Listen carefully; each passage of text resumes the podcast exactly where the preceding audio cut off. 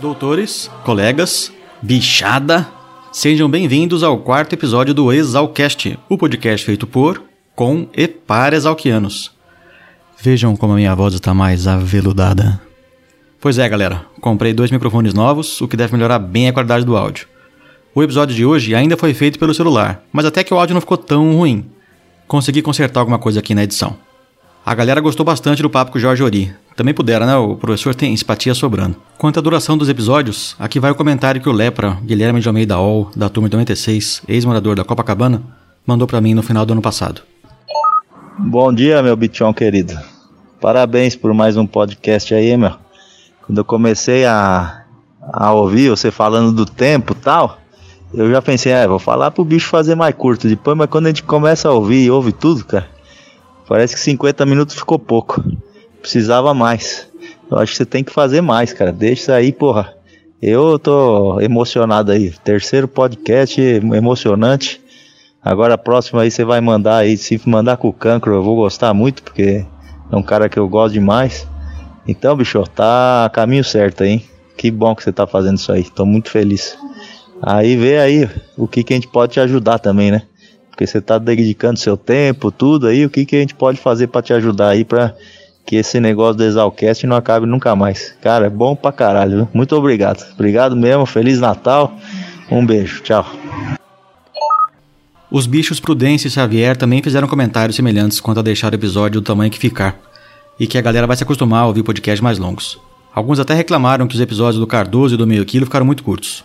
Lepra, você e todo mundo pode me ajudar divulgando o canal. O Exalcast teve 1.137 downloads até hoje. Hoje é dia 8 de 2 de 2019. Sendo que a metade foi só do primeiro episódio. O resultado está muito positivo, mas tem muito exalquiano por aí que ainda não escutou. Então aí vai, o programa de hoje tem mais de uma hora. Depois me diga o que acharam. Ou cismaram. Para quem viaja muito, que nem eu, é moleza. Eu até prefiro, dentre os canais que assino, programas mais longos. Mas pra turma da cidade pode ser mais complicado mesmo. Se bem que é só levar o celular na academia e escutar enquanto faz esteira. Ou então, vai ouvindo de pouquinho. O papo dessa vez foi com o nosso querido Zilmar Ziller Marcos, formado na turma de 55. Eu passei boa parte do dia com ele lá na DAI, Associação dos Docentes Aposentados da Exalc.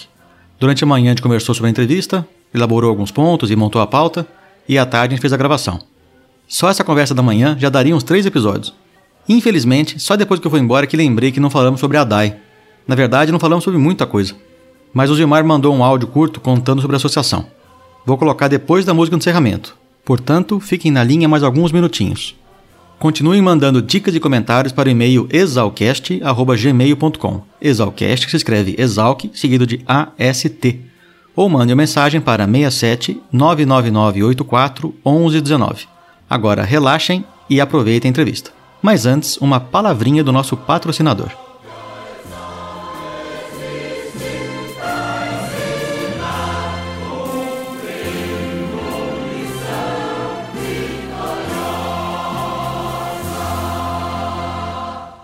Olá, queridos doutores, querida bichada, aqui é o Tártaro, sou do Ano Fantasma, me formei em 99 na Gloriosa, trabalho no laticínio Atilate, ficamos em Itatiba, São Paulo. Trabalhamos com leite tipo A, iogurte, coalhada, creme de leite. Temos como principal diferencial o leite tipo A. Não sei se todos sabem, mas o leite tipo A, para ter essa classificação, é, toda a produção tem que ser própria. Produzimos todo o leite consumido no laticínio é, não tem contato nenhum manual, desde o processo de ordenha até o transporte por tubulação até o laticínio. É um dos principais diferenciais dos nossos produtos. Vocês podem encontrar nossos iogurtes e coalhados em todos os supermercados, empórios, hortifrutis da região. Trabalhamos em São Paulo, Sul, região Sul, Rio de Janeiro, algumas regiões de Minas. E podem pegar mais informações sobre nossos produtos no nosso site, no atilate.com.br no nosso Insta, no Face. É, um abraço a todos.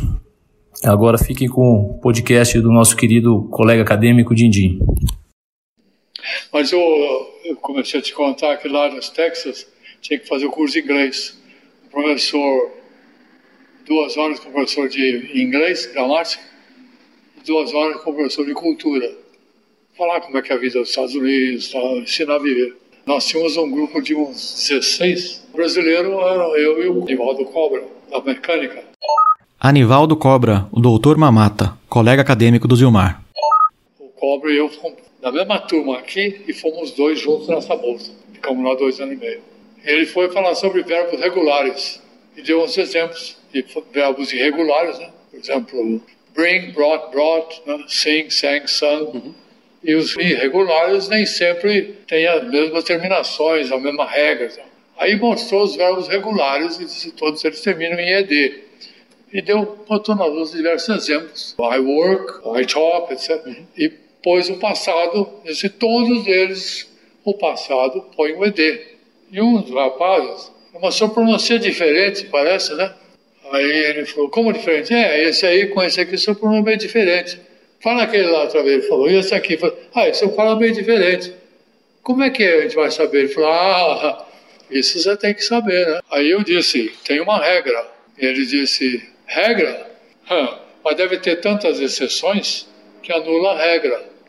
Eu falei, por quê? Ele falou, porque toda regra tem exceção. Falei, mas então isso de que esse verbo regular tem regra e que deve cair dentro da regra de que toda regra tem exceção, há uma exceção para essa regra, que é a regra para pronunciar corretamente. Ele falou, não, não tem regra nenhuma aí dispensou o assunto.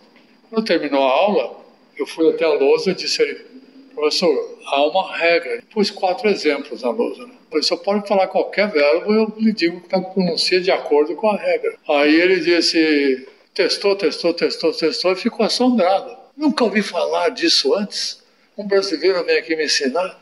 Você vai comigo ao chefe do departamento de línguas, eu quero que você fale para ele. Vamos lá. Eu também. Chegamos lá no, no departamento de inglês, né? ele chamou o chefe. Ah, esse brasileiro aqui contou a história toda. Olhou para mim e falou assim: conte para ele a regra. Eu olhei para o chefe e disse: é apenas aplicação de fonética. Ele falou: ah, claro. Você não sabe? Virou para ele. Ele virou as costas foi embora. Ele me disse: o que aconteceu aqui? Eu ia me atrever a ensinar uma regra para o chefe do departamento de inglês. Para você, tudo bem, mas para ele. O senhor é que não sabia, né? Você foi toper tudo, hein? Apesar de eu ter aprendido inglês sem professor, eu peguei o inglês tentando cantar. Né? E o meu professor, sem saber que era, foi o Bing Crosby, né? Eu acabei colecionando e sabendo de cor tudo quanto era música que ele cantava. Meu desejo com o inglês, inicialmente, eu não visualizava a utilidade de saber uma segunda língua. Eu tinha 9, 10 anos. O que eu queria era cantar igual o Bing Crosby. Tanto é que aconteceu algumas vezes eu cantar, eu, alguém falou, Bing, eu, eu conseguia cantar. Mas com o passar do tempo, aquele monte de letras entendendo o que que era, ah, e a pronúncia perfeita, tal, tal, tal. Aconteceu, minha mãe falou assim, você fica cantando e resmungando em inglês, aí os mormons anunciaram um curso de inglês gratuito, que você não vai lá. Aí fui na igreja dos mormons, fui lá bati pau, veio um camarada, disse, olha, eu li no jornal que vocês estão dando aula de inglês e tal, é gratuito? Ele falou, é gratuito, terça e sexta. Temos três grupos, iniciante, médio e avançado. Você sabe algum inglês? Ah, falei assim, um monte de palavras. Can you give me an example? An example just like that? He said, no, an example of why you came here for. Oh, because I want to improve my English. But you can speak, man. Yeah, yeah. You know, I was, I'm, I'm as surprised as you. Yeah, well, you're, you're advanced class. Então, eu, na aula seguinte, eu estava lá no meio do... E, naturalmente, é coisa que talvez o meu consciente não tivesse dado conta. O consciente sempre já sabia de tudo isso. Agora, o meu alvo agora é Estados Unidos. Como é que faz para ir para os Estados Unidos? Né? Bolsa, tem bolsa, tem bolsa. Meu pai não vai pagar isso, né? Então, eu fiquei olhando bolsas desde essa época. Né? Eu estava aí com 14 anos, quando fui lá com os mormons. Né? 14, 15, vim americano fazer sermão na igreja metodista. Eu sou o intérprete, né? Era uma bolsa de inglês, específica de inglês? Era mestrado. Era mestrado já, não era um curso de inglês. Não, mestrado. E o mestrado foi em que área? Qual era o tema do mestrado? Algodão e fertilidade. Cotton Production e Soil Fertility. Você lembra a produtividade desse algodão da sua época? Qual eram as metas produtivas? A gente compara quanto vale hoje. Quando eu estava trabalhando com algodão, depois de voltar, eu fui trabalhar na Anderson Clayton, uma fazenda em Presidente Prudente. Eles deram a bolsa. Quando eu voltei, eles tinham comprado essa fazenda contrataram um americano para gerenciar a fazenda. Começou lá, a primeira produção de soja, semente foi lá na fazenda. Soja, girassol, amendoim, algodão, tudo nessa fazenda de presente por dentro. E esse foi o seu primeiro emprego? Em 56, não sei por que desviei nisso, mas a... Ah, que eu te perguntei se você lembra quanto que colhia de algodão. pro- é, a produção de algodão. Sim. Naquele tempo pedia em arroba, né? Não lembro, dizia 300 arrobas, 400 arrobas. Nós conseguimos a produção assim, né? Fazendo a conversão, 400 arrobas por alqueire equivale a 165 arrobas por hectare.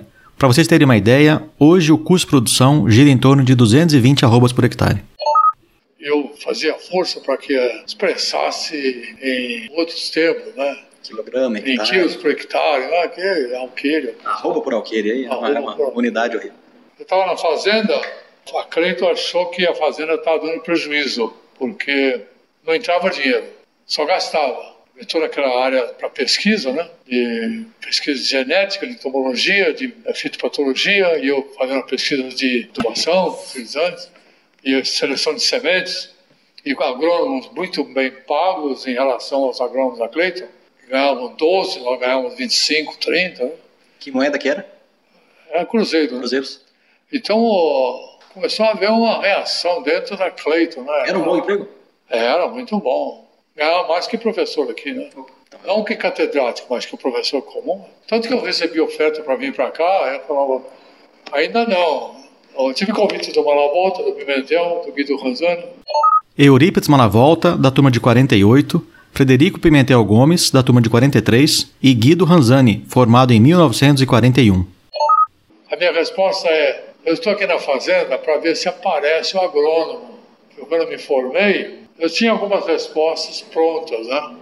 Acho que é um hábito que eu tenho até hoje, um repertório de respostas e saídas, né? Então você dizer, pá, pô, como é que você pensou nisso? Não, pensei faz tempo, já faz parte do meu arsenal, né? Então a Cleiton, quando ofereceu emprego lá, era a oportunidade de virar agrônomo, né? Trabalhar numa fazenda, né? Quantos anos durou esse período? Ver, eu cheguei de Texas de volta em setembro de 58. Você foi em 56, né? Ficou dois anos. Fevereiro de 63. Cinco anos. Mais ou menos, né? Quando a fazenda estava dando prejuízo, a fazenda, né? Claro, dava prejuízo. De acordo com um plano, era um livro desse tamanho assim. A fazenda, em 15 anos, no 15 sai o primeiro saco de semente para competir com o Estado. Semente de algodão, amendoim, soja, girassol. E aí o próximo passo foi voltar para a escola como mestre já da aula ou emendou o doutorado? Não, da Clayton, eu fiquei diversificando o que eu ia fazer, né? Então, tinha alguma tarefa que era divulgar a semente de amendoim para os lavradores. Né? Então, eu ia para o lavrador e já tinha pensado em algumas alterações no plantio. Então, por exemplo, eu ensinava, não chega em terra. Tem que chegar à terra. Não, não chega à terra. Aliás, não chega à terra em nada, nenhuma cultura. Escrevi um artigo no Suplemento Agrícola contra a Montoa. Comecei a ter que dar assistência para lavradores. Que estavam usando a semente de vocês. Nós não tínhamos ainda a nossa semente, né? ainda era semente comercializada. Estávamos desenvolvendo por cruzamentos novas sementes para época de plantio. Vamos dar um passinho para trás. A gente começou a conversa falando, falando de 55, 56, quando você foi para os Estados Unidos. Vamos dar um passinho para trás, antes desse período. Você entrou na Exal, que foi em 51, 52. 52, foi seu primeiro ano em graduação. Como é que era Piracicaba nessa década de 50? Como é que era a cidade comparada com aquela hoje? Se dá uma, uma dimensão, o restante deriva daí. Você não nasceu em Piracicaba, né? Não, Você é nasci em? Franca. Franca. mas não morei lá, morei em Sorocaba. Morei em Itararé três anos, depois Sorocaba quatro anos, com sete eu vim para Piracicaba. E cadê o sotaque piracicabano de sorocabense? É, porque a minha família, toda, minha mãe, é toda de Minas, né? Também eu tenho um observador desde neném, sei lá, assim, fica observando tudo, entende? Para mim o sotaque piracicabano é algo para imitar, não para adotar, entende? Mas não conscientemente. Eu me divertia imitando, agora deixo de imitar. E se eu estava imitando, ele não era meu. Então eu, não- eu tive consequências dos meus atos pelas peculiaridades do que eu fazia, né? Eu estava sendo muito interessado em observar e imitar ou fazer alguma coisa que não fiz ainda, né? Aqui em Piracicaba, você pergunta. Olha, eu tinha perfeita noção de Piracicaba terminava onde hoje tem Campo do 15.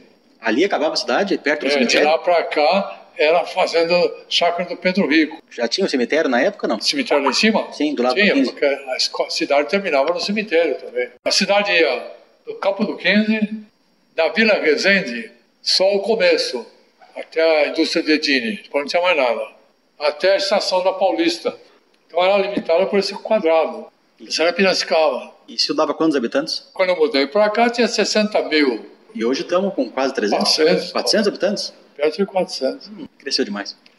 Então, hoje, Piracicaba tem uma extensão, eu acredito que o que tem fora desse quadrado é maior do que o do quadrado. Né? Piracicaba tinha algumas coisas de cidade pequena e de cidade grande. Mas Piracicaba tinha um teatro bem no centro da cidade. E e, em cima desse teatro era a biblioteca da cidade. Piracicaba tinha dois cinemas, Broadway, que virou um jogo de bingo e depois agora virou uma igreja. E o São José, que é, hoje é um teatro. Em quando tem shows. né? Mas no meu tempo era o cinema e havia claramente o cinema mais fino era o Broadway. E a veia artística começou nessa época? Não sei dizer que eu possa chamar isso, viu? Eu me lembro de começar a representar na igreja metodista. Grupo reunia alguns sábados à noite e oferecia uma social. Vinha toda uma cidade, vinha lá e tinha uns, quitutes para comer e tal. E a gente fazia um show, imitando uma rádio. Né? Havia naquele tempo uma rádio chamada PRK30. RK30, de comédia, né? E nós imitávamos aquilo. RK30. É, né? e o PRK30 tinha o que falava com sotaque português e tinha outro que tinha um- uma voz assim. Boa noite, minhas queridas fanzocas. É, É esse mesmo, perfeito. Eleutério Nabapo, dá licença. E aí ele aparecia como gago, né? Ô, Eleutério, você sabe recitar poesia? e vou Ih, meu Deus do céu, né? No ar, PRK30. Prosseguindo com o nosso programa de calouros que falam depressa, aqui está o senhor, como é o seu nome, senhor? Já já. Já já. Ah, a senhora que é o Jajá? Eu tá, tá, ah, tá, tô dizendo que eu já, ah, já, já, já, já vou dizer o meu nome. Então a gente fazia essas imitações, tudo. Tinha algum sucesso, o pessoal via bastante. Aí resolvemos até montar uma mais prolongada com música, e fomos no palco lá do Colégio Piracicabana da Boa Morte, né? Fizemos umas quatro vezes show lá. Botava o nome de show, qualquer coisa, né? Show Calho, show isso. E eu me dava muito bem no palco, fazendo sketches. assim. E havia até situações em que surgiu um imprevisto, né? Como é que você sai? Você está você tá em cena, né? E tinha um colega formado, era colega de turma, até, Edgar Caielli. Edgar Leone Caielli, colega acadêmico do Gilmar, turma de 56. E o Caielli também era muito espirituoso. Até uma cena em que nós íamos fazer um esquete do pai que chama o menino, o pai é árabe. Filhinho, vem cá, papai vai ensinar. Filhinho, sobe no armário. Aí o filhinho sobe no armário, o pai manda o filhinho pular. Pula, papai segura, pula, papai, segura, pula, pula. Aí quando o filho pula, o pai sai, o filhinho se esborracha. Já viu essa piada? Ele fala, isso é para o filhinho aprender, não confia nem em papai. Vamos fazer esse sketch, o Edgar era baixinho e gordo, e ele foi o papel do menino. Eu era o papai, ele era o menino. Ele veio com fralda, com a touquinha, chupeta. Filhinho, vem cá, papai vai ensinar a lição para filhinho aprender a viver. O filhinho, sobe no armário. Por que papai quer filhinho sobe no armário? Papai vai ensinar a lição da vida. Agora já não está mais no script, entende? Porque ele saía fora, né? Eu ia atrás tentando trazê-lo. Papai fala, sobe no armário para ensinar essa lição para o filhinho. Mas por que o papai não ensina aqui? O filhinho fica sentadinho e o papai ensina. Falou, não, é que o papai quer falar com a boca para cima. Compreendeu agora? Ah, então o papai fala a boca para cima, o filhinho põe o ouvido para baixo. Então, ele, ele saía fora, saía fora. Não havia jeito de conseguir que ele subisse, né? Até uma hora que eu falei Isso ao vivo, com público- isso ao vivo com o pessoal assistindo. é, e o pessoal que naturalmente a gente sabia ou esperava que todos conheciam a piada.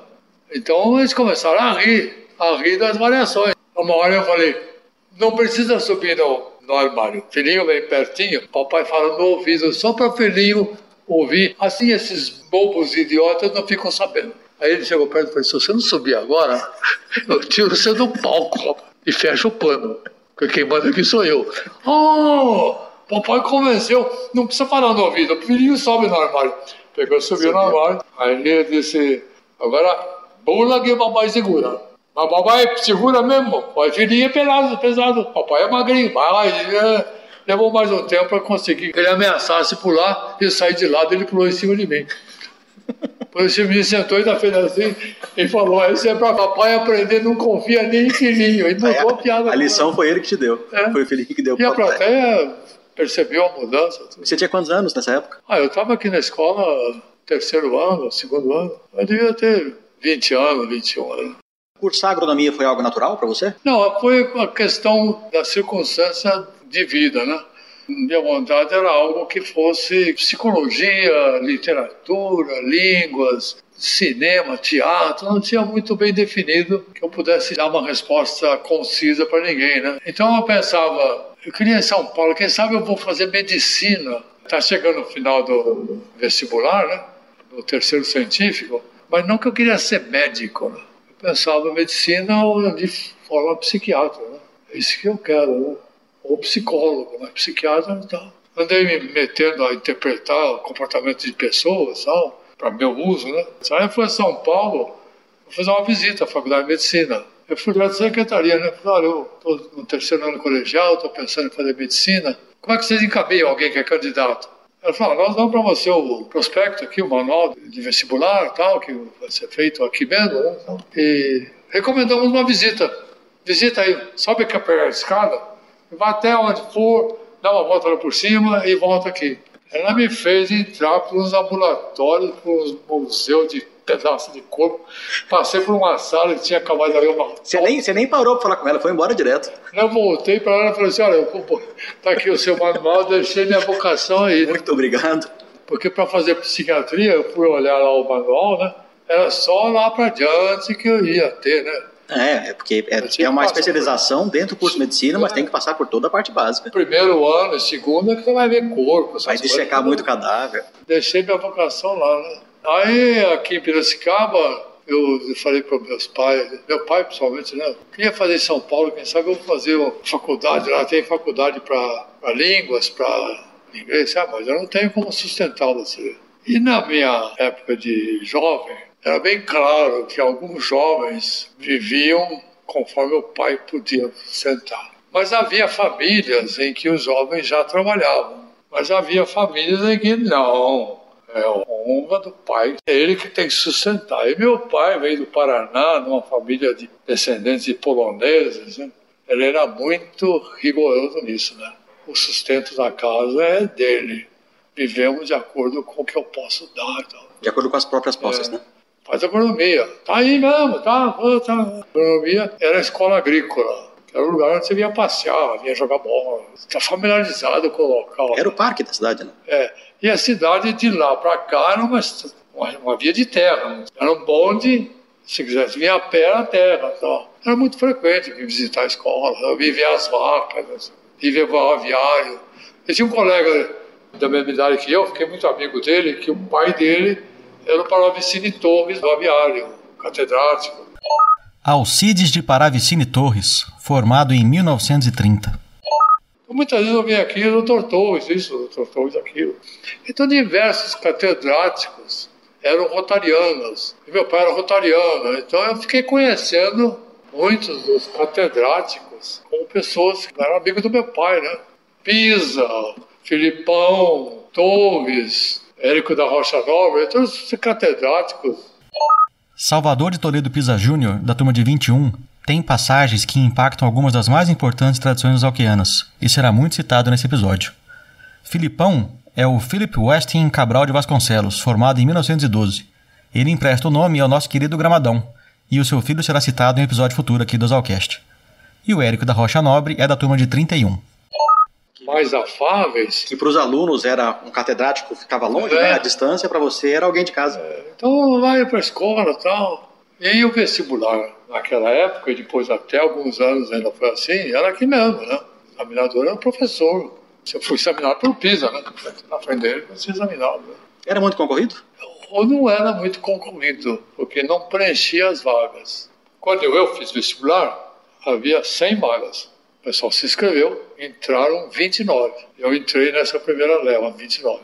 Aí passa um janeiro, né? Fevereiro, faz uma segunda vez. Abre vagas novamente, mais inscritos, Mas, aí entraram mais, que totalizou 52. que foi o total da sua turma. Tá, fechou. Fechou e vocês seguiram É, até a graduação. não completava a vaga.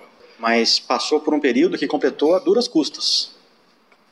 Tinha a primeira chamada vestibular, depois a segunda, a terceira, chegava na quarta, e chegou vezes que alunos que não passou em nenhuma chamada ligava e falava: Eu tenho interesse. Se tiver vaga, eu quero, e a pessoa entrava só para mostrar interesse.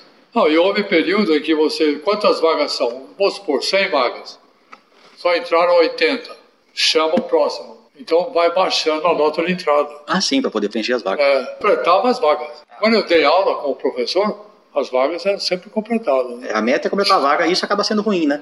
É. Porque piora o nível dos alunos um pouco. Mas eu entrei na escola, não tive problema no começo, exceto matemática, porque as matérias eram continuação de tópicos com os quais eu era familiar, né? Primeiro ano, química, física, É, o, o primeiro ano é uma continuação do colegial, né? é, química, física, botânica, tinha uma, uma aulinha prática de agricultura, que era só ir no campo, olhar, arar, a gente não fazia nada. Então não tive problema no primeiro ano. Em matemática eu tive problema. E em 52 você deixou de ser o Zilmar e virou o bicho cantor? O bicho cantor foi uma defesa contra o trote, né? E deu para perceber que os veteranos trotistas, a vasta maioria, é meio imbecil. E os veteranos mais inteligentes davam trotes Inteligentes. inteligentes, era uma coisa que ele pegava alguma coisa que não fosse uma besteira. O trote dele era pegar um bicho, ficar de costas para ele no chão. Ele pôr o pé dele em cima do bicho, bem na cabeça. Outro bicho vinha com um pano para engraxar o sapato dele. Outro bicho era o acelerador, que era as costas do bicho, em que ele fazia assim com o pé. E outro bicho era o barulho do motor. Então ele, ele acelerava o bicho, o outro, ele, ah, todo mundo ria. É, não é um trote muito inteligente. Pode até ser divertido, mas não é muito inteligente. Eu percebi que o veterano, ele se encantava, ele gostava de você fazer algo que ele pudesse te comandar, né? Me pareceu isso, né? Tinha um professor Homero, você conheceu o Homero, da tecnologia? Homero Fonseca, formado em 53. Ele estava um ano na minha frente, né? Não, dois anos. Eu estava entrando no primeiro ano, ele já estava no terceiro. Nós conversávamos em inglês, em outras ocasiões, fora da escola. Então, quando eu entrei como aluno, ele sabia que eu meu inglês. Então, ele queria falar inglês comigo na frente dos outros para se exibir, né? Falava assim, porque você não me manda cantar uma música para eles, né? Ah, é, então quem quer ouvir que música tal? Aquela que está na moda, não sei o quê, então... Aí eu cantava e, às vezes, para minha satisfação, eu punha minha própria letra xingando todos eles, de imbecis, idiotas. E o Homero entendia também, ele ria mais ainda. Então... Mas isso foi. o- Também o trote dura pouco ali, né? Não- E esse apelido te acompanhou durante a Não, graduação? Foi só naquele Foi período? só naquele período e depois. É que o nome Zilmar era um nome também diferente, né? É. Eu imagino que já, Né, já seria... Não ficou, não, não provocou. Depois, mesmo quando chega na passeata, que naquele período, gradativamente foi se perdendo isso. Não sei se no seu tempo ainda tem. Naquele tempo, a passeata dos bichos era um evento na cidade. Né? O dia da passeata dos bichos era um sábado. A gente ia lá para uma república, geralmente era uma república na Voluntária de Piracicaba, onde hoje é a Telefônica. Ali era uma grande república. E lá é que os bichos se fantasiavam e dali saía a passeata. Só os bichos fantasiados. Os, os veteranos não. Os Os doutores veteranos iam acompanhando, dando ordem e tal. não. organizando o rebanho. Organizando, e todos que entraram. No meu ano, por exemplo, saíram uns 50 e tantos alunos. Todos fantasiados. Você lembra a sua fantasia? Eu era de cantinflas. Cantinflas. O veterano chegou para mim. Você, bicho, vai vestir essa aqui? Não, eu já escolhi a minha. De que você vai ver? Eu vou de cantinflas. Você sabe que você foi que homem que passou você que passou. Já soltei um cantinflas em cima do cara. Ah, tá bom, você é de cantinflas. Então eu me vesti com. Você já viu filme de cantinflas? Sim, já vi. Vesti com um colete assim, só na metade, a calça aqui arriada, um bonezinho, e saí desfilando de cantinho. Eu ia na plateia, dava chapelada na turma, né? que passou? Estava assim. Ai, homem, que estou como ronco os motores, não sei o quê. Né? Então, que na, no, no final ia lá no, no palanque, né? os bichos que mais se destacavam iam na praça, lá em frente da Bata Catedral, tinha um palanque enorme, ali os bichos que tinham mais graça faziam um show com os veteranos comandando. Né? E você era um deles? E eu fui lá também, lá e dei chapelada nos veteranos, eu, o bicho cantinho, né? Na minha época, a passeata era um pouco mais democrática. Todo mundo era fantasiado, não só os bichos. Uhum. E a gente saía do centro acadêmico, que também era na voluntários. Ia até a Praça Central é. e pulava na fonte, era uma festa. Mas os tempos vão mudando em tudo, né? Mas eu falo, é verdade, os tempos mudam. Sim, mas veja bem o que é que se ganha e o que, é que se perde. É, há mudanças que você ganha e perde, né? É, a tendência é quem vivia o período anterior achar que perdeu e quem vive o novo achar é. que ganhou. Né? Mas a Piracicaba tinha algumas peculiaridades muito curiosas ligadas à escola, ao, estudante. Então, naquele período que eu vivi aqui, menino, mocinho, entrei na escola, ainda cursando, a palavra estudante é aquele pessoal da agronomia. Não é o pessoal que faz ginásio em qualquer outro lugar. Não, estudantes são os estudantes. É o pessoal da escola. Vou dar um exemplo concreto, para você não precisar ficar procurando aí que situação. O Cine Brother eram quatro blocos de cadeira de poltrona, né? Uhum. Você chegou a usar? É isso mesmo, é o do Benjamin que eu fui. Era o Brother? Chamou o Palácio. Acho que era o Palácio. É. Mas o, o, cinema tinha quatro blocos, né? Agora, esse bloco aqui, entre esse bloco e esse, tem um corredor.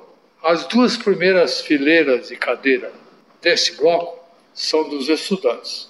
Ninguém senta ali até que apague a luz, se houver alguma vaga, pode sentar. Mas quem que falou isso? Onde é que está escrito? Não, sabe-se que é assim. Senso comum.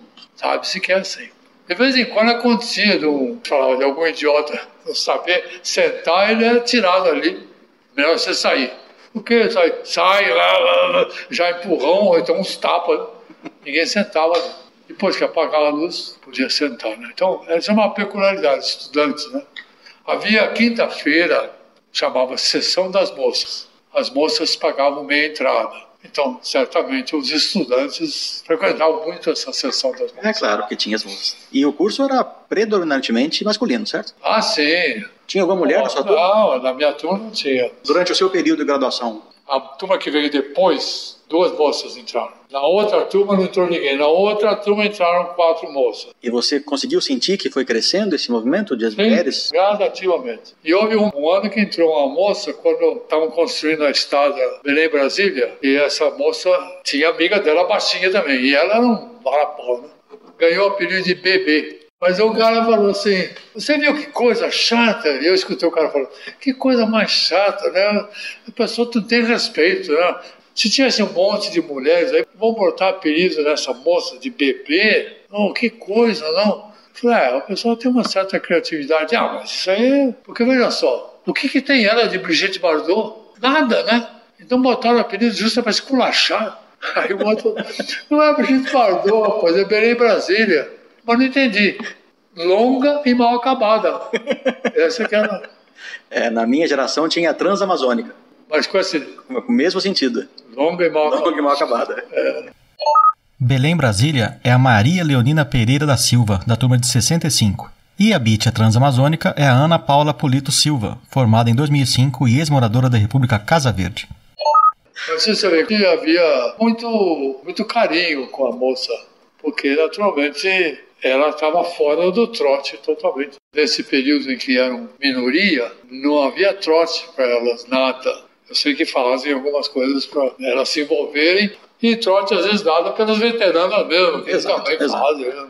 Mas a minha sensação na escola foi desempenhar as obrigações de estudante sem entusiasmo particular. Né? Não, estou interessado em adubo. Algumas coisas que me interessaram um pouco mais foi botânica, nomenclatura, me despertou interesse, o nome das plantas. Né? E vi que os meus colegas não tinham interesse nenhum no nome das plantas. Então, ah, poxa vida, nome das plantas. De onde veio o nome, né? A origem é, do nome. Tanto que uma vez eu convidava pelo centro acadêmico falar sobre trote. Depois de formado. Eu já estou professor e tal. Alguns alunos que viram que eu dava alguns comentários sobre trote em aula e tal.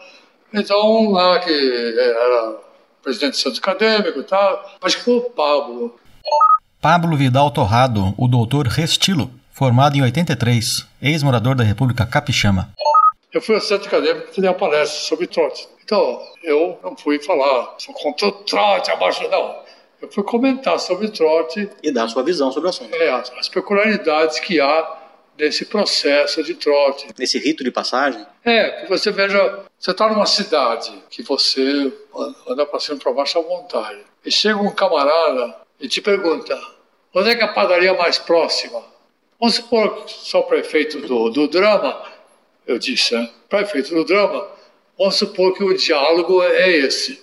Ele fala: onde é que é a padaria mais próxima? Você é daqui? Aí o cara fala: não, eu sou de Ribeirão Preto. Ah, você é de Ribeirão Preto? Conheço Ribeirão Preto, já estive lá. Aliás, gosto muito de tomar chopp naquele bar lá. Agora, você quer ser a padaria mais próxima? Você segue em frente aqui na terceira, na quarta, vira à esquerda, você vai encontrar uma, uma casa vermelhona, ela é próxima. Ele não consegue ver. Você acha que foi claro, você vai, vira para cá, vai em frente na próxima, ele não consegue captar isso com você. Então, você passar a orientação na escola, imagine você estar tá lá no segundo ano, lembrar, no seu primeiro ano, você não tinha ideia de onde é que é tudo. Por quê? Porque a escola, talvez vocês não soubessem, eu vou aproveitar sobre trote para falar coisas que eu achava que eles tinham que saber. Então vocês não soubessem que o parque foi planejado por Arsenio Putmans de uma maneira muito especial, que quando as árvores e os maciços crescessem, você não visse mais que um prédio de cada vez. Os pontos de visão. Ele fez de propósito isso. Então, se você olha lá aquele flamboyant enorme, você não tem dificuldade de ir para engenharia. Mas o bicho ele olha e não está vendo nada, só vê flamboyant. E você fala, ah, segue por aqui, dá uma dobrinha para cá, outra para cá, ele já está. Então, deveriam pegar os bichos e fazer uma turnê a pé sem água para suar, mas com o intuito de mostrar o campo. E falei algumas coisas assim sobre como apresentar os professores, as peculiaridades. Os professores, em vez de você dizer qual é o professor que é péssimo, horrível, fale do que, que ele gosta. Esse professor gosta que você ah, organize a, sua prova escrita, separando os cálculos de um lado e o texto do outro. Aquele professor dê essas dicas, né? Até chegar no apelido. Eu falei, eu, eu acho que os alunos, desde o meu tempo, perdem uma oportunidade excelente com os apelidos. Porque eu estou formado há mais de 20 anos e sei que uma falha dos agrônomos é com taxonomia e nomenclatura. Ele sabe dizer que o bicho é porco, mas qual é o, o nome zoológico do bicho? Ele sabe que isso aqui é capim gordura, aquilo lá é capim colonial. E ainda assim só conhece meia dúzia. Né? Então, aproveitar o bicho que está submetido a você, e você, então, ele vai ter que aprender nome de bicho, que é um nome taxonômico. E o veterano terá o direito de chamá-lo de nome vulgar. E você escolhendo bem os nomes, você pode até dar troço no camarada. Pega um cara que é vermelhão. Que, que dia você vai dar para ele? Chama ele de Diospirus caqui. Agora, o veterano pode chamar ele de caqui, caquizinho, caquizão. Mas o bicho tem que saber que é Diospirus caqui. Por exemplo, eu me dei e falei assim: imagine que entra uma, uma bicha, uma bicha, uma, uma bicha, né? Bicha, uma é. bicha. Linda. Linda, mas como toda linda, é impertigada e metida. Qual é o melhor apelido para você dar para ela do que Poiciana Régia? Mas era para todo mundo, é flamboyant. Então dei alguns exemplos e disse, até é bom praticar um pouco. Eu estou vendo que tem o pessoal aqui e tal, tem alguns. Quem que é primeiro ano? Eu, eu, eu. Você, qual é o seu apelido? Ele falou, cabaço. Aí complicou, professor. Eu falei, bom, não há problema desde que você não se comporte como tal. Ele ficou por isso. Mas ah, essa terminologia que muda, né? Eu me lembro dando aula para um grupo de alunos e sentaram em mesas com tarefas, né? Cinco, seis numa mesa e tal. E dei aula e depois passei umas tarefas. Aí fui andando de mesa por mesa e tal. Aí tem dúvida aqui, isso aqui, isso aqui. Aí, quando a última vez que eu fui, eles já tinham terminado a tarefa e estavam batendo papo. Aí eu parei e falou, pelo papo, eu estou vendo que vocês já terminaram a tarefa. Ah, terminamos. E estão conversando sobre o quê? Garota. E era uma garota até bonita. Ela olhou e falou assim: É, professor, nós estamos conversando aqui esse negócio de professor e aluno, porque olha aqui, nós só levando vocês, vai aqui de nós. Eu olhei para ele e falei: Ah, se você tivesse trabalhado em estação ferroviária no Paraná e tivesse usado trolley, eu diria que você, quem sabe você conduziu o trolley, porque essa movimentação sua é que se fazia para conduzir o trolley. Não sendo isso, com que outras palavras você pode substituir seus gestos? Se você é capaz de fazer esses gestos para mim, Você é capaz de pronunciá-los também, né? deve ser possível você dizer com palavras. Porque não usando palavras, eu dizer você parece que treinou trolley. Ela ficou encabulada, levantou, saiu. Tá. Não posso pensar no meu tempo de estudante que uma garota fosse falar tal coisa. Né? Como professor, né? É. Eu fui levar o pessoal no campo para ver solo numa trincheira, né? Já tinha aberto a trincheira, abriu uma trincheira bem grande e do lado fazia até escada para você descer. des- Fez duas trincheiras. Desci lá com os alunos, lá, dei tarefa, saí, subi na outra trincheira. Então, na outra trincheira, de repente escutei, já da puta! Mas assim meio. Aí eu subi, já voltei na outra trincheira, falei pro rapaz, você pensa porque está em trincheira, você não está em aula? Você falaria isso no anfiteatro da agricultura? Eu não meu, você foi ela. Aí ela estava com o martelo batendo assim, ela ficou meio encabulada assim. Eu vi que a moça ficou Encabulado. é, a outra também. Talvez que na hora que eu, eu virei o professor, ficou aquele personagem igual em casa, né? Falando em, em virar professor, o jovem Neymar se formou em 55, em 56 foi para os Estados Unidos, fez o mestrado, retornou, trabalhou na fazenda por cinco anos, e em 63, A fazenda foi criada com a intenção de, em 15 anos, cumprir aquele programa. Quando começou a haver reação, tal, quê, dá lucro, não dá lucro, eles resolveram diversificar um pouco. Então, um diretor lá de São Paulo avisou: vocês vão receber 60 cabeças de Nelore no mês que vem, construam um curral. Aí o chefe da fazenda, o diretor, que é um alemão, me chamou. Ele disse: olha, tem que fazer um curral para as vacas. E daí? Você? Eu? Ora, se há uma coisa que na escola eu não quis nem ver, é vaca e boi, só de longe.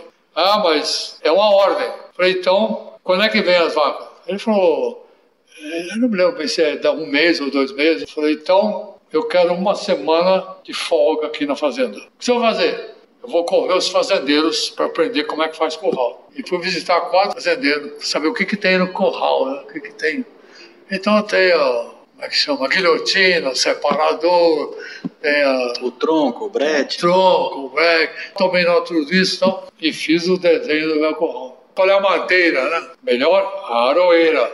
Bom, vai cortar a história.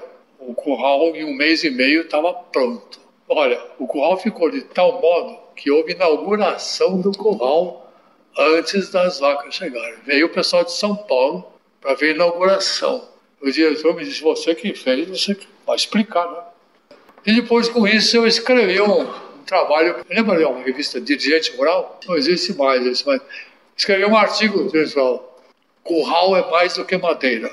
O professor daqui da zootecnia me falou, oh, rapaz, como é que você escreveu isso? Você tinha que ter vindo aqui conosco, o que você vai fazer com solos? lá?" Não, é que eu fui estudar o curral, e você ficou na fazenda até 63, como houve essa reação com o pessoal da fazenda que ganhava mais e não entrava dinheiro e tal, houve uma movimentação no sentido de acabar com a fazenda. Primeiro o americano foi embora, depois o alemão foi embora, puseram um agrônomo formado aqui como chefe, e tinha quatro agrônomos foram contratados um na frente do outro, né, um depois do outro, e todos eram contratados assim, vai aos Estados Unidos, faz o mestrado, bota trabalhar na fazenda. Como a fazenda agora vai reduzir, eles começaram a dispensar na ordem que contrataram. Então, o primeiro a ser dispensado fui eu. Houve uma reunião. O diretor da fazenda, que era o alemão, disse: Olha, eu estou indo embora para os Estados Unidos tal, fazenda vai começar a diminuir e tal. Então, vamos fechar isso, fechar aquilo, fechar aquilo. Faz ser gradativamente. De modo que vocês vão cuidando aí, se tem alguma coisa em vista, não sei o quê. Agora saiam todos que eu quero conversar com o Zilmar. Eles saíram pensando que, como era o mais antigo, que ele fosse dizer, bom, Zilmar, eu vou sair, você fica aí como diretor, ver o final da fazenda, né? Assim que eles saíram, ele me falou, você está dispensado, pode ir a São Paulo acertar a conta. Simples assim. Tá bom. Então, para eu ir a São Paulo, a passagem de avião eu que pago ou você que paga? Ele falou, não, não, não, a gente paga. Então eu chamo o chefe do escritório e mando ele reservar uma passagem que voa amanhã cedo. Não, mas não tem pressa, sim. A pressa agora não é sua, sou eu. Aqui não quero ficar mais. Aí veio o chefe do escritório, tal, marcou. Eu fui para casa, falei para a esposa tal. Eu morava na fazenda, né? À noite vieram os caras todos, né? Veio o Eric Bauer, o cara da semente, outro. Ah, como é que é, o diretor? Que nada, pô, fui dispensar. Dispensado? Foi uma surpresa para todo mundo. Eu saí da fazenda, em vez de ir para São Paulo, o avião me levou a São Paulo. São Paulo, peguei o ônibus e vim a Piracicaba. Fui na casa do Guido Ranzani. Bati palma e veio, ô, ô, Marco, como é que, ô, o que tá fazendo aqui? Ele me olhou e falou, tá na hora de recolher? Vem saber se seu convite está de pé. Claro, claro, pode mexer os papéis, porque a fazenda vai fechar e já está dispensando todo mundo. Eu fui dispensado, então eu vou a São Paulo agora só acertar os papéis. Falei, não, pode, tudo certo. Não tinha um processo de concurso como é hoje? Durante um tempo, até um certo ano, não sei até que ano foi isso, 1975, talvez 72, era por convite. O que é interessante, né? Por convite, o catedrático sabe que reflete nele. Veja lá quem você vai pôr. Mas, enfim, voltando ao assunto, eu fui a São Paulo, assinei os papéis e voltei a Piracicaba, fui na sala do Pimentel. Frederico Pimentel Gomes, formado em 1943. Ele havia me convidado duas vezes para fazer um seminário, apresentar um seminário de estatística, para falar sobre estatística teórica. Eles queriam um seminário de alguém que contasse ele está aplicando nos seus experimentos, que é o que eu fazia na fazenda, né? Então eu entrei na sala dele e ele, ô, oh, Zilmar, como vai? Aqui devo a sua visita. falei, professor, a fazenda fechou, acabou a fazenda e eu tive um convite do professor Razani. Resolvi aceitar o convite dele, porque o que eu fiz até hoje no mestrado e na fazenda tem mais que ver com a cadeira dele do que com a matemática. E a matemática, eu como aluno, tive dificuldades. Seria muito desagradável eu ficar na minha sala e entrar um aluno me fazer uma pergunta e eu ainda vou levar alguns anos para dominar a matemática. Pode que eu vim agradecer o seu convite. Ele ficou de pé e falou: Silmar, agradeço a sua deferência de vir me dar satisfação. E não precisava. Muito obrigado. Você é sempre um moço elogiou. Saí de lá, fui no Malavolta. Joguei tênis com o Malavolta, ele tinha sido aluno, era um cara que eu conhecia. É Malavolta, tudo bem? Entrei na sala dele, ele estava escrevendo, pô, ué, você aqui, o que, que é? Ô Malavolta, a fazenda fechou, tal, uma história, e eu resolvi aceitar o convite do Guido Zezé já falou. Nem deu bola para conversa. Nem deu bola. Aí eu fui para a escola com o professor do Guido Rosério. Eu cheguei a ter cliente em comum com uma na volta. Eu trabalhando já, a gente atendeu a mesma fazenda ao mesmo tempo. Foi uma passagem, para mim, bem enriquecedora, né? De lidar com ele profissionalmente. É. Mas ele é um conceito, eu, muito vaidoso. No centenário da escola, foi dado um troféu do centenário para todos aqueles que contribuíram para o crescimento da escola, quantitativo. Então, todos que criaram o curso, os que foram o primeiro coordenador de pós-graduação, e eu fui à casa de cada um conversar sobre esse prêmio. Dizer, você vai receber um prêmio, o diretor aqui vai pôr na sua mão, que é por sua colaboração, pelo crescimento quantitativo da escola. Porque para crescimento qualitativo, a homenagem vai para o Marcílio Dias. Formado em 1943 vai receber a medalha do Queiroz. E os outros receberão o troféu do centenário. Fui lá no Sena, entrei na sala do Malavolta e, ô, oh, o que você quer? Eu queria conversar com você, Malavolta, eu tratava de você, centenário, tá? até expliquei toda a história, crescimento quantitativo. E haverá um troféu para você, Malavolta, pela sua contribuição para o crescimento da pós-graduação em solos do sol de planta. Não acredito em homenagem coletiva. Eu estava sentado, ele sentado atrás da mesa. Até quando eu conto isso para alguém, eu falo assim, mas você, você é atrevido. Mas se eu tiver a frase pronta, eu sou atrevido. Então eu me levantei, fui ao lado dele, pus a mão no ombro e falei: Você pode imaginar a cena de uma lavolta perante duas mil pessoas, modestamente aceitando um prêmio igual a de outros 14? A reação da plateia. O Malavolta fazendo isso? Aí você apelou pra vaidade dele, né? Ele olhou e falou assim: discurso bonitinho. Tem mais para falar? Eu falei: não. E falei assim: I've said my say, Malavolta. E saí. E realmente ele não foi. Não foi? Não, nem apareceu. Como professor de solos, de onde que veio a ideia de fazer o curso de introdução à engenharia agronômica? Bom, usando o que aconteceu comigo, eu ficava também observando o levantamento que era feito pelo Carlos Sodero da psicologia, de onde vêm os ingressantes. Então, vem de São Paulo, vem de Ribeirão Preto. Eu estou dando aula para o primeiro ano. Quantos aqui têm vida rural? Eu, eu. Então, fui percebendo que os alunos vêm para cá por alguma outra razão, também semelhante à minha, e pouquíssimos têm alguma coisa que vê com agronomia. Que não tinha um básico, né, de casa. É, não tinha. Então, aqui que aulas que eles vão pegar, né? E os professores também, quantos que têm ideia de explicar para o aluno alguma coisa, né? Então, comecei a fazer alguma coisa em aula assim. Quantos aqui conhecem um médico? Aula de primeiro ano. Eu, eu, eu, eu, eu, eu. Quantos aqui conhecem dentista? Eu, eu, eu. Quantos aqui conhecem? Quantos conhecem um agrônomo? Eu, eu. Tem um sentado no meio de vocês. Tu não lembra? É o Samuel de Oliveira Lima da turma de 57 e ex-morador da República Pau Preto. Essa república tem parte importantíssima na história do calque, mas esse assunto é para outro episódio. Então, escrevi um artigo no Arado, porque agronomia, né? por que escolher agronomia, né? Escrevi um artigo comentando, o pessoal que vem de fora tem que conseguir, de alguma maneira, adquirir uma percepção do que é agronomia. Né? Então, eu falei com o diretor, uma disciplina que apresentasse agronomia. Não é para dar aula de agronomia. Mostrar para os alunos qual é o leque da profissão. O que, que é? Engenheiro agrônomo, agronomia? O que, que é? E essa escola, o que, que é? Como que você pode chegar a ser engenheiro agrônomo, né?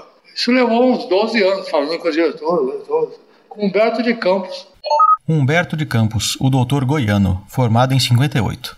Um dia me chamou lá. Escuta, já vi você falar essa história de, sobre agronomia? Eu vi aquele artigo que você escreveu. Como é que é isso aí? Eu expliquei para ele. A introdução à agronomia não é dar repetição de nenhuma aula que vai ter, nada. Né? É apresentar a escola em detalhe e a profissão. E como você planeja ser aluno nos anos que você segue. Ou seja, o currículo. Aí ele disse: vamos propor essa disciplina então. Como é que é? Eu preciso de uma área que cada um vai receber um pedaço de terra, 2 por 5. E esses 2 por 5 fazem parte de um conjunto de 10. E há ruas entre esses 10. Eu para ele e quer saber por quê? Ele falou, por quê? Porque, porque perguntar para você, como é que mede a área de fazenda? Em hectares. Por que tem esse nome, hectare? Pergunta para a escola inteira, ninguém sabe. Hectare.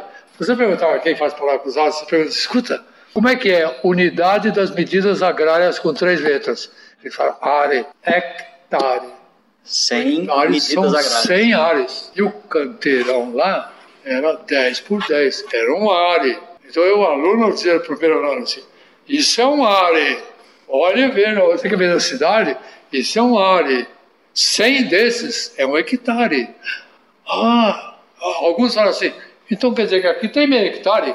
É, tem 50. Ah, pô, ninguém nunca me falou. Então, assim, o canteiro será o indutor. Eu vou dar para o aluno um saquinho de semente. Como você recebeu, né? Sim, eu fui seu aluno no é. curso de introdução. Vamos dar um saquinho de semente. O que eu vou fazer? Você vai receber nota pelo seu cuidado, não pela qualidade agronômica do seu canteiro, pelo seu cuidado. Você cuidou. E a criatividade, né? Uma parte faz de um jeito. É, o que você fizer aí, não tem eu lembro que na nossa avaliação você jogou duas coisas, o cuidado e também a criatividade. É. Se fez um experimento, se um pedaço vai ser com palha ou tá sem palha. É, mas não, se o aluno fazer, isso aqui eu plantei e vi se ganhava do mato ou não. Teve um que fez isso, né?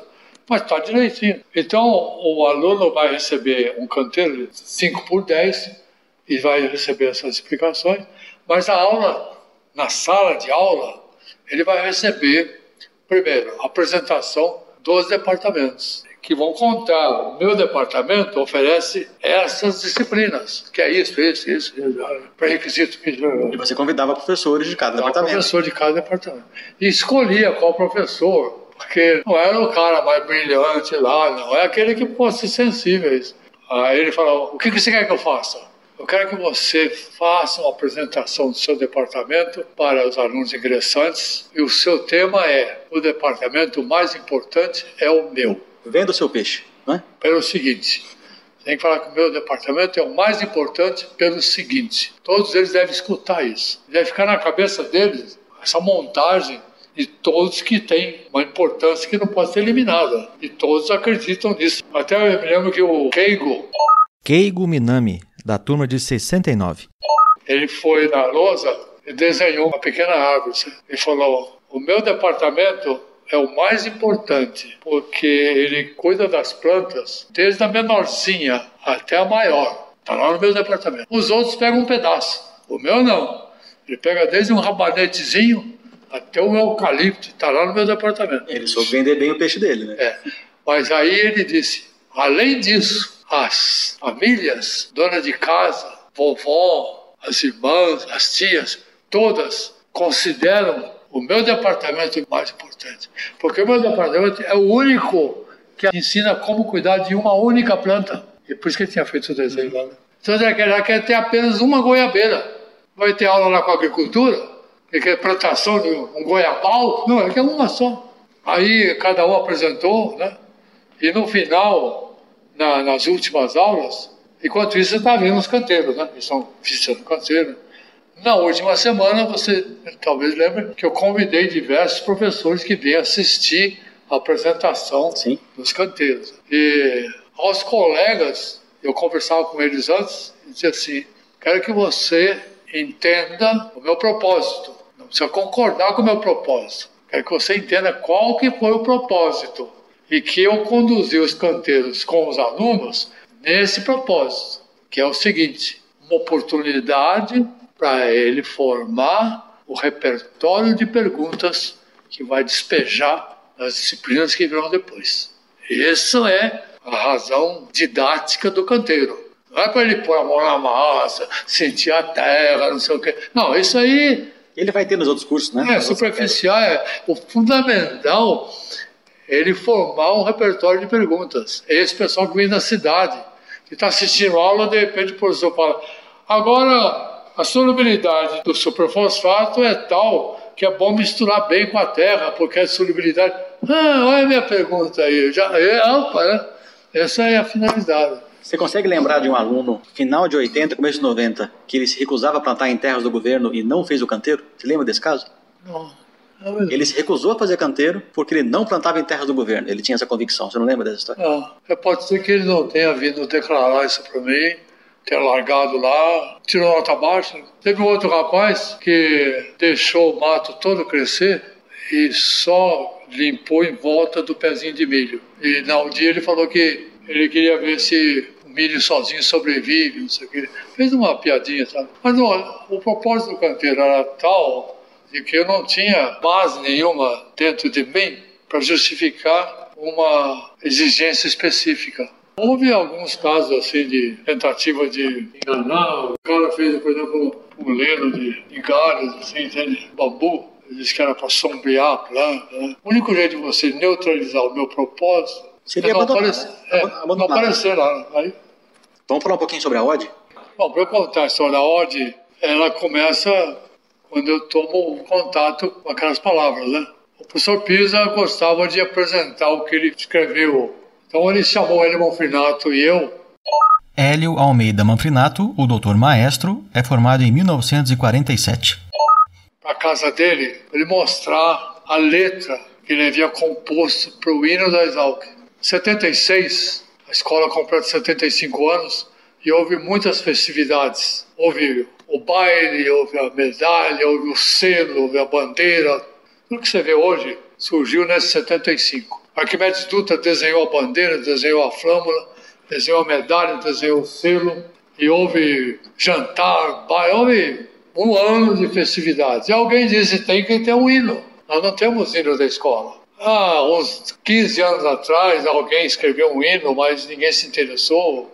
Está lá nos arquivos, é como se não existisse. Então abriram um concurso, o hino da Exalc. Prêmio, 10 mil cruzeiros. Era muito? Eram talvez uns três ordenados no professor. Eu estava trabalhando no hino. Achava que tinha que ter um. Então eu fui trabalhar no hino assim. O hino tem que ser curto, tem que falar da missão, que você possa dizer, essa é a missão da escola.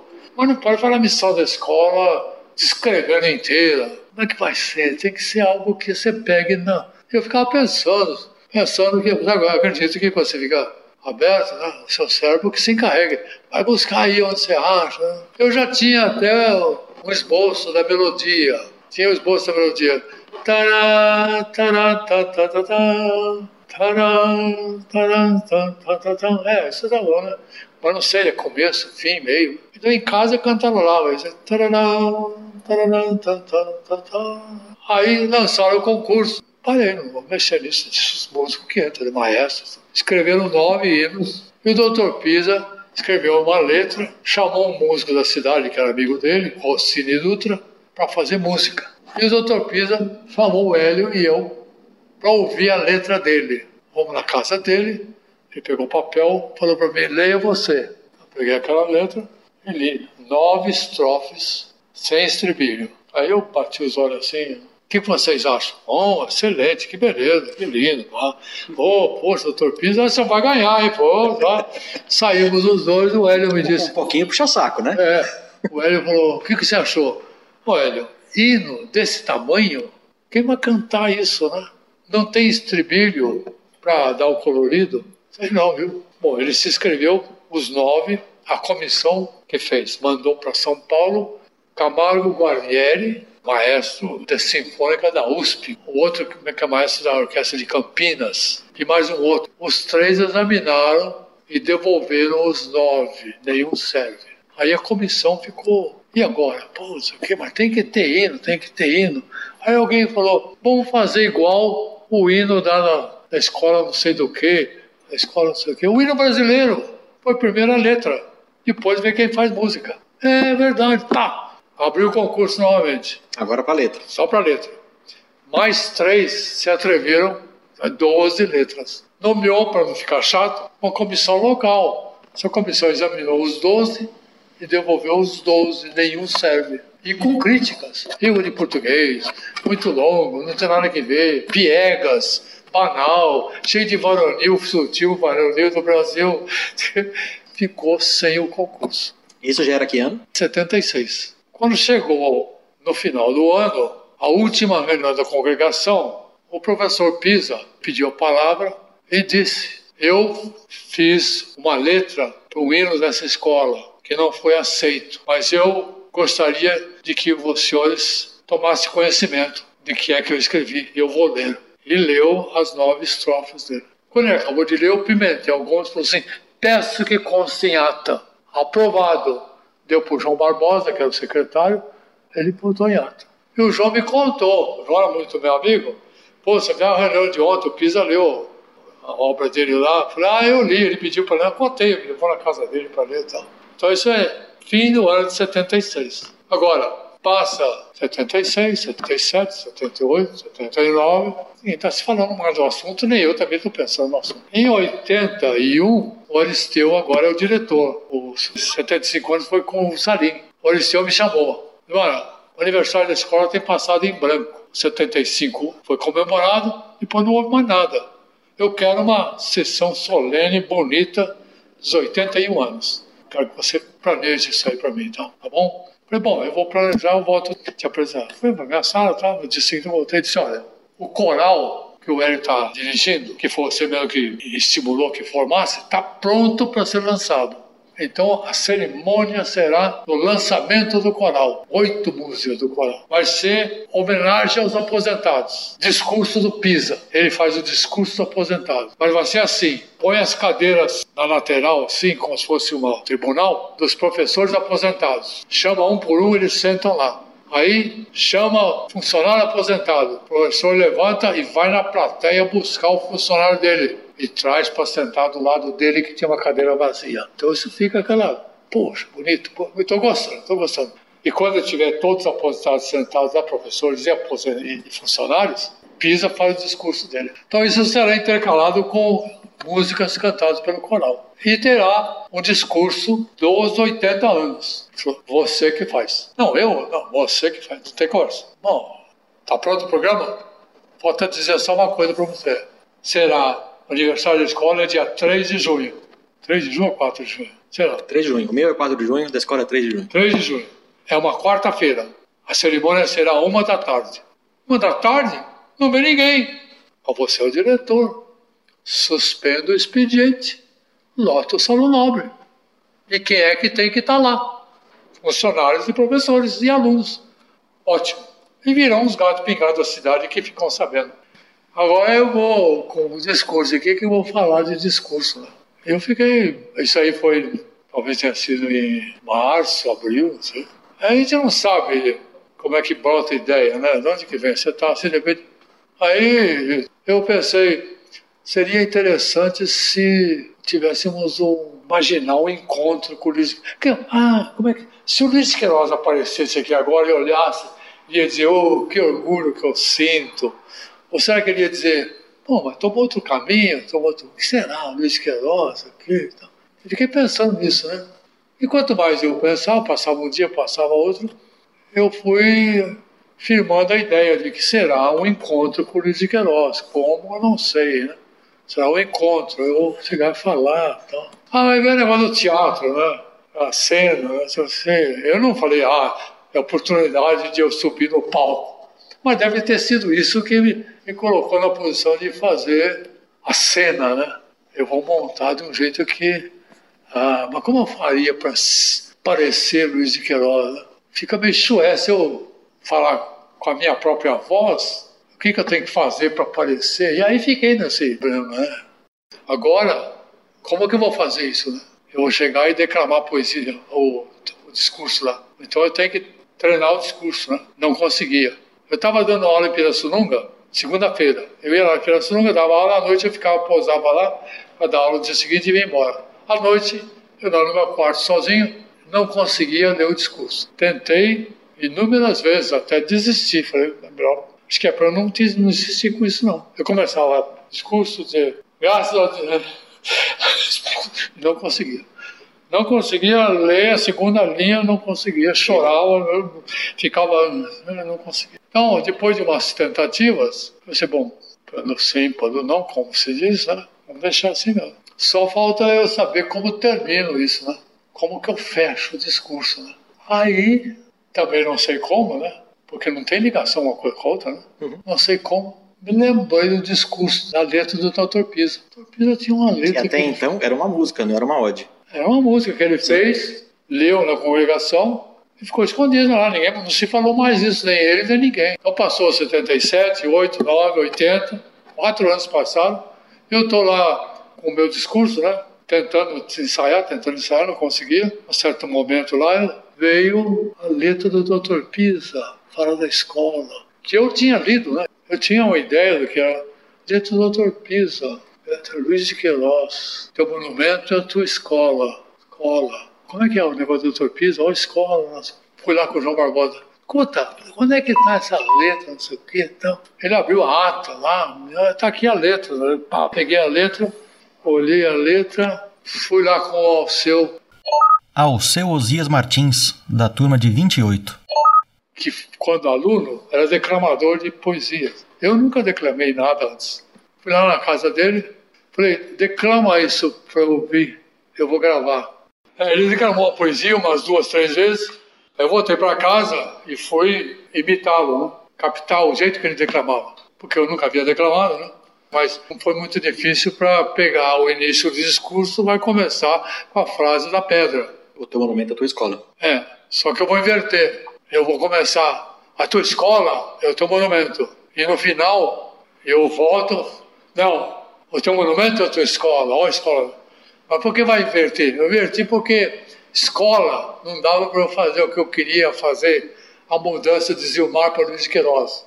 Então foi assim, na vida há obras que são realizadas por uma pessoa que labuta, trabalha, tem a ideia e tem a colaboração e a participação de inúmeras outras que conjuntamente fazem então surgir uma grande obra como é esta obra de Luiz de Queiroz, essa Escola Superior de Agricultura Luiz de Queiroz. Por isso nós dizemos, Luiz de Queiroz, a tua escola é o teu meu monumento. Há muito que eu esperava por essa oportunidade. Diz o pessoal que a hora que eu falei, meu monumento, caiu aquele silêncio na plateia. E assim foi no final, isso, que aquilo, não sei o que, não, não, é, todos merecem trabalhar e tal. E, e no final, quando chegou assim, por isso eu me despeço agora, tive muito gosto de estar convosco, espero que continue o trabalho. Há muito que foi feito, mas há muito por fazer.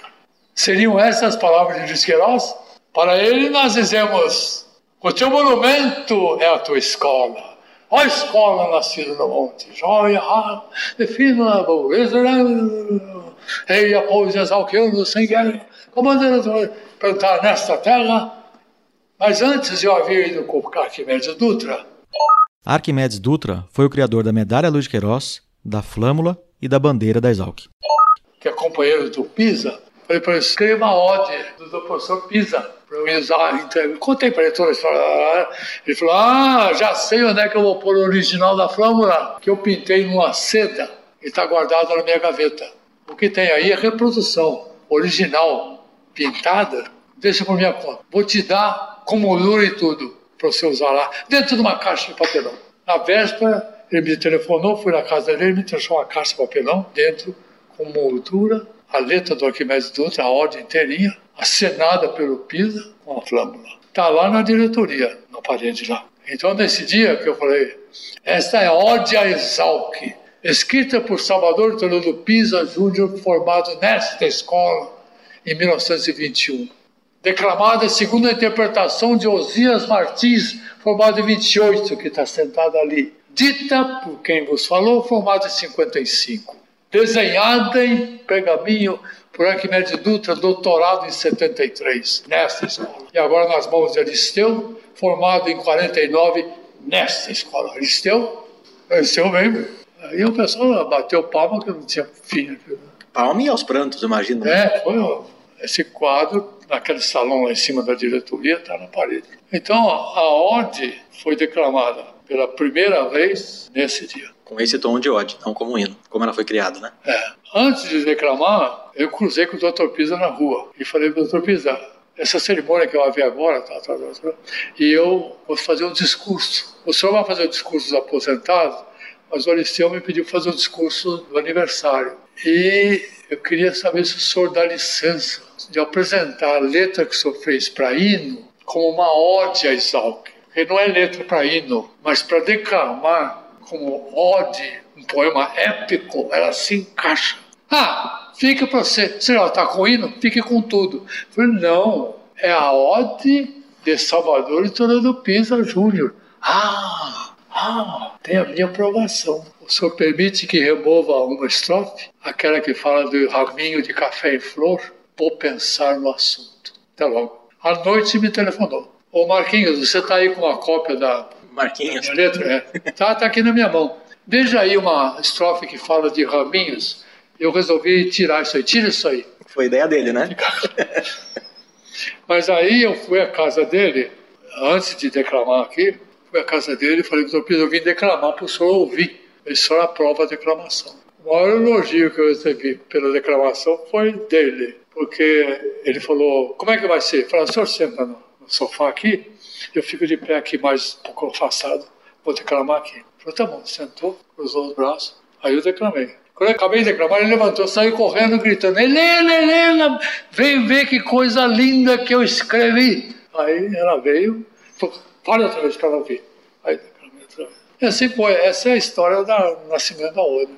E o hino? No final de 78, eu tinha terminado o hino. Aquele hino que você estava cantarolando antes na cabeça. É, eu tinha acabado feito a letra e tal, tal.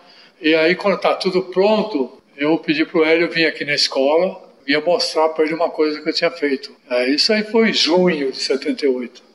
Ele disse, Hélio, eu vou cantar para você que eu fiz, e você é meu amigo, você não vai me deixar fazer um papel ridículo. Você vai ter que falar a verdade, não como com o doutor Pisa lá que você falou. Falou, não, então tá bom, claro, claro, então pode cantar. Aí ele se emprumou bem dentro do carro dele.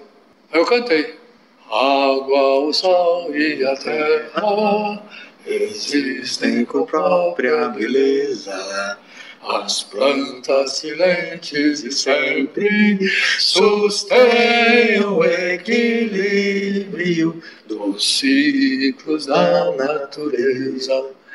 Plantar, criar e conservar a que existe para ensinar, cumprindo missão vitoriosa. Mas cantei para ele inteirinho. Quando acabei, ele olhou e falou: eu é que tinha que ter feito isso. Não você. Ficou com inveja da ideia. Eu que sou maestro. Puxa vida. Você tem isso no papel? Está aqui na minha mão. Eu tinha na mão só as bolinhas. E já era com essa melodia, como a gente cantou agora. Porque lá com a minha esposa, nós tiramos a melodia nas, só as bolinhas, na, na posição da pauta, mas sem divisão. Ele falou, então me dá aqui. Canta outra vez. Eu cantei outra vez, me dá aqui. À noite ele me telefonou vem aqui ver uma coisa. Fui lá, ele tinha posto a divisão, é, si bemol, não sei quantos, tal, dedilhou no piano, é isso, né? Falei, é, tá aqui. Agora você pode levar para botar na pauta. Tal. Então a história do hino também ela vai, vai adiante com outras coisas. Né? Aí, chega no final de 78, vem dois alunos na minha sala, formandos, turma de quatro anos. Lembra o nome deles? José Carlos Epifânio e Marcos Matsunaga. Respectivamente, os doutores Tripa e Matsunaga, ambos da turma de 78. Ô professor, dá licença um pouquinho e tal. Foi não, sentaram, tal. eu já conhecia, eles eram representantes da congregação. Sentaram os dois e. Então, algo que possa ser útil? Seguinte, professor, mas antes disso, eu tinha ido à escola, à secretaria, porque naquele tempo o professor usava cadernetas terminar o ano, entregava a caderneta. Tinha uma pilha de caderneta na mesa. Eu falei para o João Barbosa, posso olhar as cadernetas? Ele falou, pode, você é professor, pode olhar. E eu fiquei olhando as cadernetas, fiquei umas duas horas lá, anotando quem que dá aula, quantas aulas que dá e quem que assina por aula. Né? Anotei tudo isso e voltei para minha sala. Aí eu estou na minha sala, chegam esses dois caras. Ô professor, tudo bem então? Então, aqui vieram. Queria uma cópia daquela tabela que o senhor fez que tabela? É, senhor foi lá na secretaria e tal. Como é que está sabendo disso? Nós fomos lá pegar a mesma coisa que o senhor quis, o João Barbosa não deixou nem pôr a mão. E a dona Ivone falou assim: ó, o professor fez isso que vocês estão querendo estar com ele. Então eu queria uma cópia. Não tem cópia nenhuma. Como não tem cópia? Não dou para vocês. Você acha que eu vou divulgar para vocês com outra finalidade que, a, que eu não tenho? O senhor não pode achar que o senhor é dono disso, eles ficaram de pé e se, e, se irritaram comigo. Eu me levantei e falei assim: o que vocês pensam que estão fazendo aqui, gritar aqui na minha sala? Falta de respeito?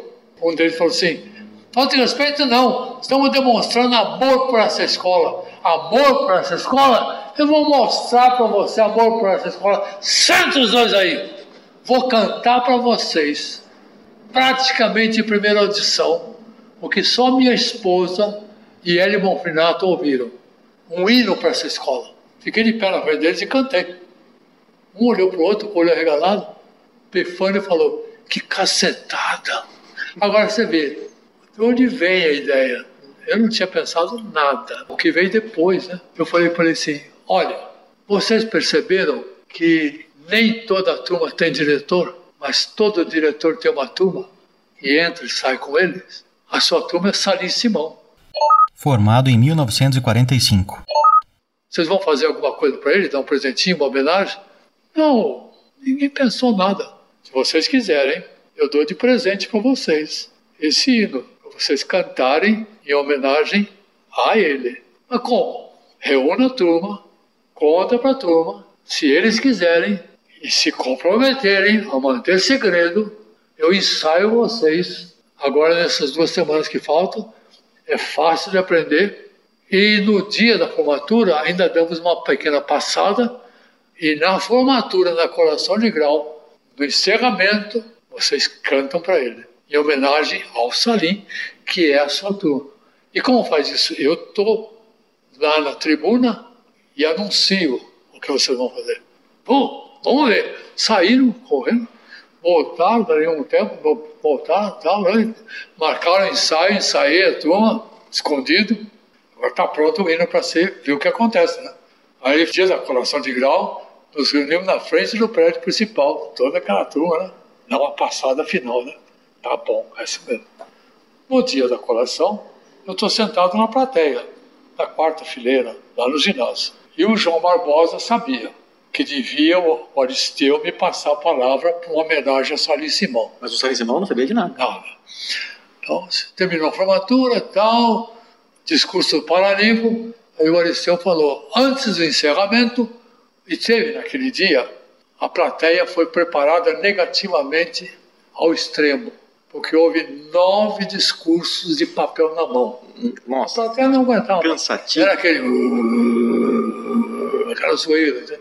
Aí o Liceu disse: antes do encerramento, o professor Zilmar, Ziler Marcos, o solo, tem uma palavra. A hora que eu me levantei, o Arquimedes Dutra, que estava atrás, falou: mais um, não aguento mais. Aí eu olhei para ele, fiz assim, fui lá para o João Barbosa, que estava no cantinho da mesa, falei, me dá um papel qualquer. Ele me deu uma folha de papel. Aí eu fui à mesa, e a plateia está olhando aquilo, né? fui à mesa, cheguei para o Salim Simão, falei, professor Salim, agora é com o senhor, se prepare. Ele, o quê, o quê? Vai ver só. Fui na tribuna, peguei a folha de papel, falei assim, eu tenho uma folha só, e não vou usar. Eu joguei a folha assim. A plateia, o que nós vamos fazer é fazer uma homenagem ao professor Salim, porque todo diretor tem uma turma, nem toda turma tem diretor. Essa é a turma que entrou e sai com ele. E para ele eles vão cantar um hino que fala da sua escola. Que fala assim, ó escola nascida no monte, e fala da natureza, e fala não sei o que. Peguei um diapasão e apitei.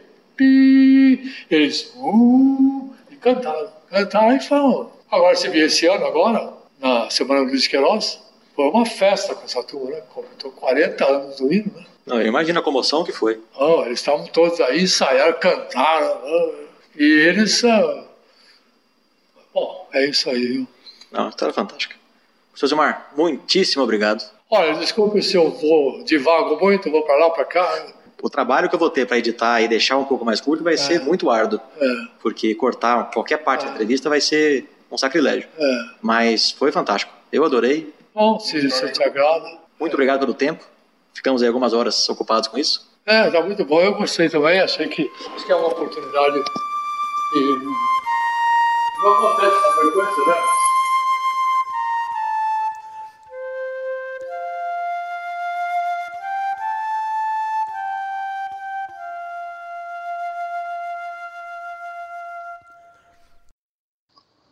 A ADAE, que é a sigla da Associação dos Docentes Aposentados da Exalc, surgiu como uma instituição em outubro de 2001. Seu fundamento e principal objetivo foi de trazer de volta para o seio da Exalc os seus professores aposentados, dando-lhes um território próprio de ação, de redistribuição dos conhecimentos que tenham acumulado durante os anos em que serviram a esta escola. Apenas com o intuito de que levem à mente alguma coisa a mais para meditar sobre os propósitos da ADAI, vou lhes dizer que, para uma pessoa se preparar para ser um professor de nível primário, é preciso cursar o curso secundário. Assim, Durante esse curso aprenderá didática, pedagogia, sociologia ou enfim como dar aula. Se seu interesse for se preparar para ser professor de curso secundário, será preciso cursar o curso superior, na faculdade de filosofia, de matemática, biologia, química, física, o que seja. E aprenderá como ser um professor nesse nível. Mas onde se prepara para ser um professor de nível superior? Para tanto, é preciso que essa pessoa inicialmente seja contratada como tal, sem ainda o ser. E durante o decorrer dos anos seguintes de sua carreira, irá aprimorando seu conhecimento e desenvolvendo sua filosofia sobre o campo em que está atuando. É um processo lento que pode levar 8, 10, 12 anos até que o professor universitário atinja o almejado nível superior e tenha conhecimento, tenha cabedal para, na sala de aula, receber uma pergunta que ainda não havia sido feita e compor, utilizando seu conhecimento, sua experiência, resultado de suas pesquisas, das suas meditações, para dar uma resposta adequada para aquela questão. E onde ficará registrada essa tal resposta? Ela estará, certamente agora, depositada na cabeça de quem a proferiu e espera-se que tenha sido semeada como uma pequena semente na mente daqueles alunos que a ouviram. Realmente isto acontece. Alguns alunos, anos depois, dizem: Professor, ainda me lembro quando o senhor disse. Pois bem, esses professores, depois de aposentados, não deixaram esse conhecimento registrado. Esses conhecimentos não estão nos papéis, não estão nas suas publicações, pois que, salvo o melhor juízo, salvo engano meu, os professores da escola de Luiz de Queiroz ainda não escreveram sobre as suas experiências e filosofias como professores de nível superior. E onde haveriam de colocar esses escritos? Pois agora surgiu a ADAI para trazer à tona e tornar disponível, tornar acessível à comunidade exalquiana principalmente, esse cabedal de experiências acumuladas. Nós agora já estamos com a nossa sede localizada num prédio próprio e estaremos de portas abertas para receber aqueles que queiram continuar conversando, ouvindo ou expondo. Para o professor aposentado, será um estímulo estar de volta à sua escola, sentindo-se à vontade dentro de seu território recém-estabelecido. Mas para tal, é preciso que a Exalc reconheça a possibilidade que lhe é oferecida e que os novos professores que estão lutando para se tornarem professores de nível superior possam aproveitar da experiência que lhe está oferecida de bom grado pelos professores aposentados da ADAE, Associação dos Docentes Aposentados da Exalc.